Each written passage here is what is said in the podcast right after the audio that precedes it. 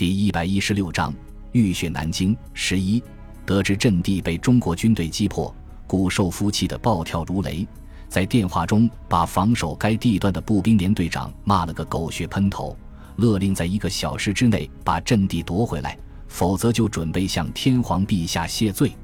在谷寿夫看来，中国军队的行动仅仅是单纯的突围，只要把阵地夺回来，封住其撤退的通道。包围圈内的中国军队只有死路一条。独立师突破防线之后，第三十六师迅速跟进，向左侧的第十八师团阵地发起攻击。由于自己的侧翼完全暴露在中国军队的面前，第十八师团被打得措手不及，连续放弃了两道防线才收住阵脚。第三十六师见好就收，立即开始利用日军丢弃的阵地组织防御。准备应付第十八师团的反扑，为主力部队围歼第六师团，撤出南京争取时间。按照卫戍司令部的部署，独立师在击破第六师团的防线之后，要立即向日军的纵深发起攻击，争取一鼓作气击溃第六师团。同时，第八十七师和第八十八师从正面开始进攻，使敌人首尾不能相顾。而主力部队的后面，则是教导总队和十九路军军部直属的四个营来掩护。由市民紧急编制成的三万多的志愿军团，则被严密地保护在中间，只等消灭当前之敌，向芜湖撤退。中午正准备指挥部队发起进攻，却意外地发现日军气势汹汹地扑了上来，不禁感到喜出望外，急忙命令迎战。双方发射的照明弹把天空照得如同白昼。无路可退的日军连队长站在阵地的前沿，用力挥舞手中的战刀，督促部队发起攻击。为了尽快打开局面，日军的第一次冲锋就投入了一个大队的兵力，并且把仅有的几辆坦克全部派上来。从独立师的阵地望过去，只见明晃晃的枪刺在照明弹发出的火光映照下发出森森寒气。日军排着密集的队形，跟随着坦克向前快速推进。在他们的身后，担负掩护任务的轻重机枪连续不断地把弹雨倾泻向守军的阵地，子弹打在战壕的边缘，飞溅起片片的泥土和烟尘，而战壕里面却异常寂静。守军对日军的攻势采取了不闻不问的态度。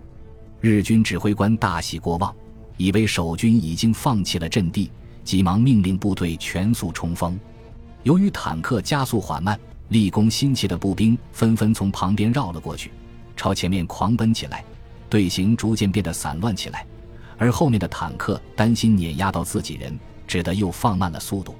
中午站在掩蔽部里，透过手中的望远镜严密地注视日军的一举一动。当他看到敌人不顾一切地朝自己的阵地涌来之后，冷笑着对身边的参谋说道：“客人这么着急来赴宴，咱们的酒菜准备的怎么样了？”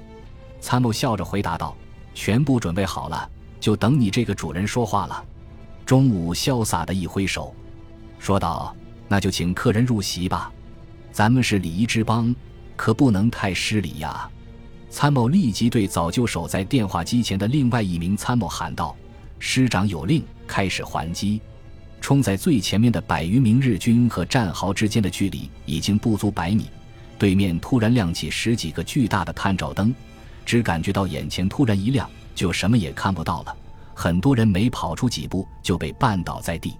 这时候，独立师开始全线反击，半自动步枪、轻重机枪的猛烈射击声震耳欲聋，道道火舌笔直地划过漆黑的夜空，扑向日军当中。目不能视物的士兵面对密集的弹雨，完全失去了应付的能力。反应快的就迅速扑倒在地，开枪还击。反应慢的马上被打成了马蜂窝。短短十几秒钟的时间，守军阵地的前沿已经没有一个站立的身影。日军指挥官急忙指挥掩护部队全力攻击探照灯，扫清障碍；守军则不断的转动探照灯，在阵地前沿寻找任何移动的目标，然后用轻重机枪猛烈射击，直到把目标打得稀烂，才接着寻找下一个。架设在出发阵地上的轻重机枪虽然对着中国军队的探照灯连续不断的射击，但是由于距离较远，并没有取得多大的效果。打了几分钟才击毁两个探照灯，不过还是成功的把对方的注意力吸引过来。为了压制日军的机枪火力，独立师暂停肃清阵地前沿的行动，用机枪和敌人对射，使隐蔽在阵地前沿的日军得到了喘息的机会。这部分日军经过好几分钟的休息，眼睛逐渐恢复了视力，趁守军不注意自己，把步枪架在同伴的尸体上面，瞄准探照灯开枪射击。由于日本的陆军的主要步兵武器是三八式步枪。火力的持续性差，所以格外强调射击的精准。几乎超过半数的士兵的射击技术都能够达到优良的程度。而现在，他们隐蔽的位置和探照灯之间的距离只有几十米，刚好可以发挥其特长。几分钟之后，守军的探照灯全部被击毁，日军又开始了新一轮的进攻。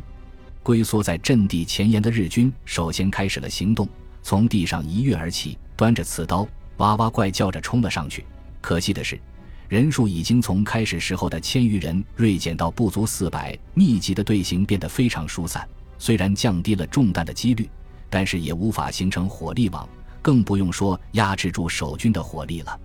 独立师的战士们沉着冷静地用手中的武器阻击敌人，自动武器喷射的火焰再次照亮了阵地的上空。随着双方距离的不断接近，不断有人中弹倒地。其他人继续把致命的子弹射向对方，短短的几十米距离，日军又倒下了大半，只有百余名士兵冲到了战壕的边缘，可是却迎来了冰雹一样的手榴弹，立刻被炸得人仰马翻。残存的几十名士兵刚刚站到战壕的边缘，突然迎面喷出几道火焰，随即燃烧起来，绝大多数日军惨叫着倒在地下，痛苦地挣扎着。然而，在熊熊的火光翻滚几次之后，就再也没有了动静，变成一个焦黑的人形。只有一名凶悍的日军带着满身的火焰冲了过去，从战壕上面凌空跳下，向前突刺。一名战士躲闪不及，被刺刀透胸而入，死死地钉在战壕的侧壁，和敌人一起燃烧起来。就在守军全力对付这批敌人的时候，日军的步兵连队长孤注一掷地压上了全部的赌注。把其余的两个大队也派了出来，而刚才没有能够为步兵提供掩护的坦克，为了将功赎罪，开足了马力冲在队伍的前面。很多还没有死去的伤兵，连惨叫都没来得及发出，就被碾死在履带下面。独立师防线上面的轻重武器全部开火，拼尽全力阻挡敌人的攻势。日军则利用战死者的遗体做掩体，和守军对射，一步一步向前逼近。时刻注视着战场情况的中午，当机立断，命令预备队从阵地的左侧出击，袭击日军的侧翼。当两个营的生力军突然出现在日军侧翼的时候，给正在全力进攻的敌人造成极大的震撼，开始慌乱起来。正面的守军乘机冲出战壕，一边冲锋，一边用步枪和手榴弹攻击敌人。遭到两面夹击的日军仍然企图顽抗到底。可是兵力和火力都处于绝对的劣势，勉强抵挡了十几分钟之后，纷纷溃退。连队长眼看大势已去，绝望的把战刀插进自己的腹部，用生命向他的天皇陛下谢罪。本集播放完毕，感谢您的收听，喜欢请订阅加关注，主页有更多精彩内容。